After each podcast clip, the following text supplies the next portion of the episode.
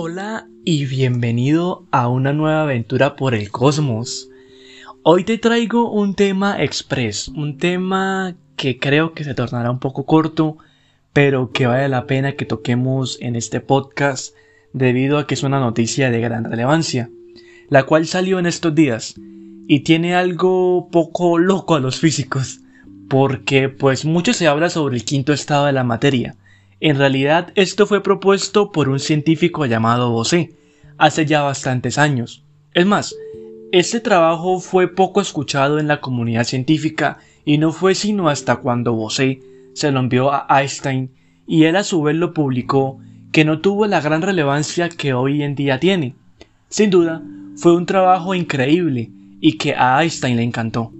Hoy vengo a hablarte sobre cómo fue encontrado en el espacio, Así que ponte cómodo y prepárate para esta nueva aventura. Esta vez hablando sobre el condensado Bose-Einstein.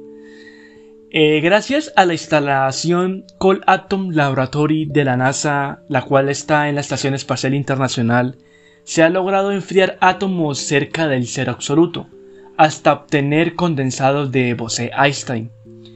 Tenemos sólido, líquido, gaseoso, plasma y condensado de Bose-Einstein. Estos son los cinco estados de la materia o al menos los primeros de la lista, pues la ciencia experimenta con otras exóticas formas. Los tres primeros se enseñan en primaria, el cuarto puede que nos suene, pero el quinto, pues con esta forma de agregación trabajan en la Estación Espacial Internacional donde se explota el entorno de microgravedad del espacio para realizar experimentos. Un condensado de Bose-Einstein se forma cuando un grupo de átomos se enfría hasta cerca del cero absoluto, menos 273 grados centígrados. Es una forma de agregación de la materia que no se encuentra de manera natural. De hecho, este año se cumple un cuarto de siglo desde que los físicos Eric Cornell y Carl Weyman lograsen enfriar tanto una nube de átomos para que alcanzara este estado. Años más tarde recibirían el premio Nobel por este gran descubrimiento. A esta baja temperatura, dichos átomos se convierten en una entidad única, como si fueran un superátomo, con propiedades cuánticas. En realidad, pues todo está conformado por varios átomos, eso se sabe, pero lo que pasa con este estado es que todo se manejan o se ven como si fueran un solo átomo. En pocas palabras, pues como los le nombré, un superátomo. Lo cual logra que algo a escala macroscópica se rija por las leyes de la física que dominan en la materia a escala microscópica.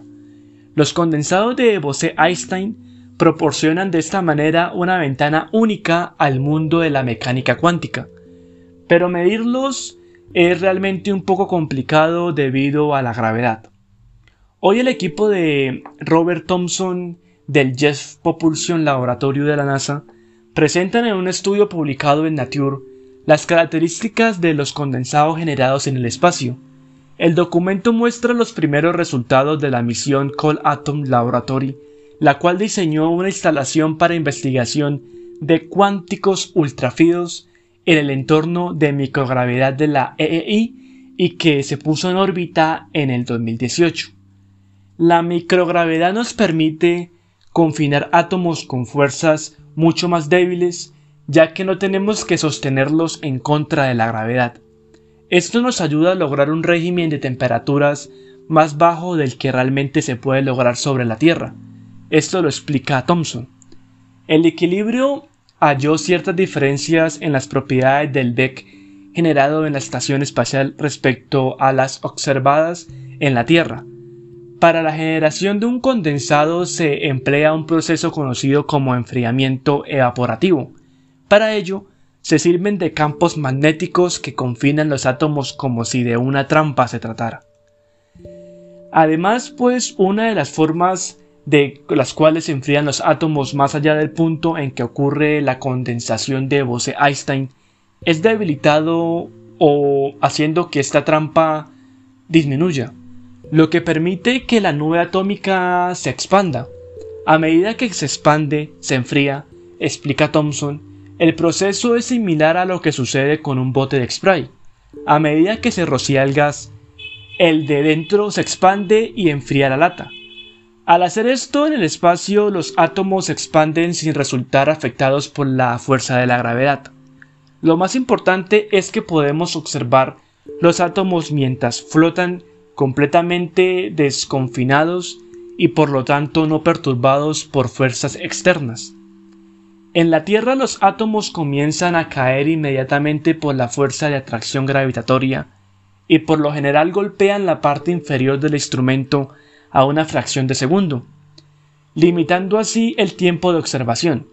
Y un tiempo de observación más largo se traduce en una mayor precisión a las mediciones. En el espacio básicamente está, limitado por cuánto puedes lograr enfriar tus átomos, y esperamos alcanzar más de 5 segundos en el CAL, y tal vez muchos más en futuras misiones. Por el momento han conseguido superar el segundo, el cual es realmente un avance grandioso para esta parte de la ciencia. También hay otras ventajas que presenta la generación del quinto estado de la materia en el espacio. En Tierra los diferentes tipos de átomos se separan hasta cierto punto y los más pesados se hunden, especialmente en trampas muy débiles. E incluso puede darse que con el mismo tipo de átomo haya variaciones en la densidad causadas por la gravedad, lo que conlleva a algunos experimentos sean posibles de llevar a cabo. Según esto, pues es explicado por los investigadores. Los resultados del equipo muestran que el laboratorio espacial puede facilitar futuros estudios de gases atómicos ultrafríos y la ventaja de producirlos en condiciones de microgravedad.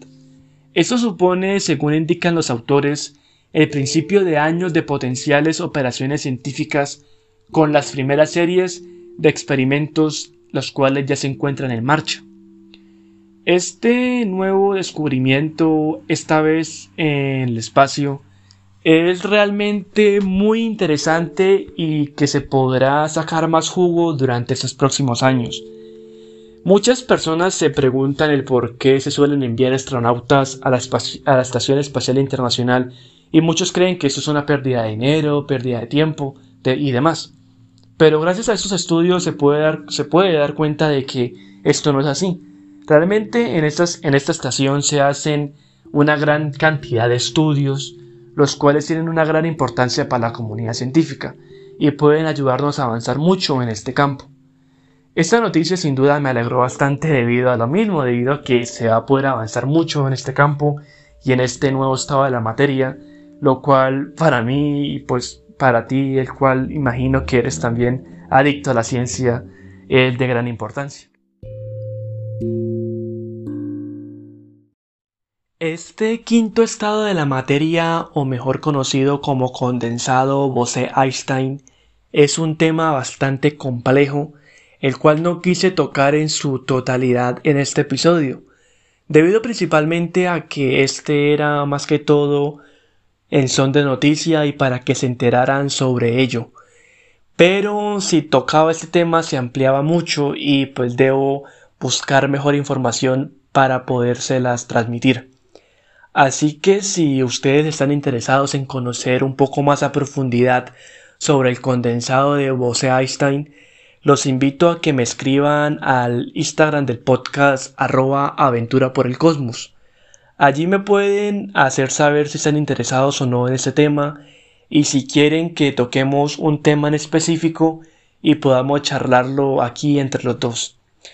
Sin ser más, creo que este ya es el final de este episodio, el cual fue muy interesante y en lo personal me gustó bastante. Espero tengan una grandiosa semana llena de muchos éxitos y que todo lo que ustedes quieran se pueda lograr. Sin ser más, nos hablamos en la próxima y chao chao.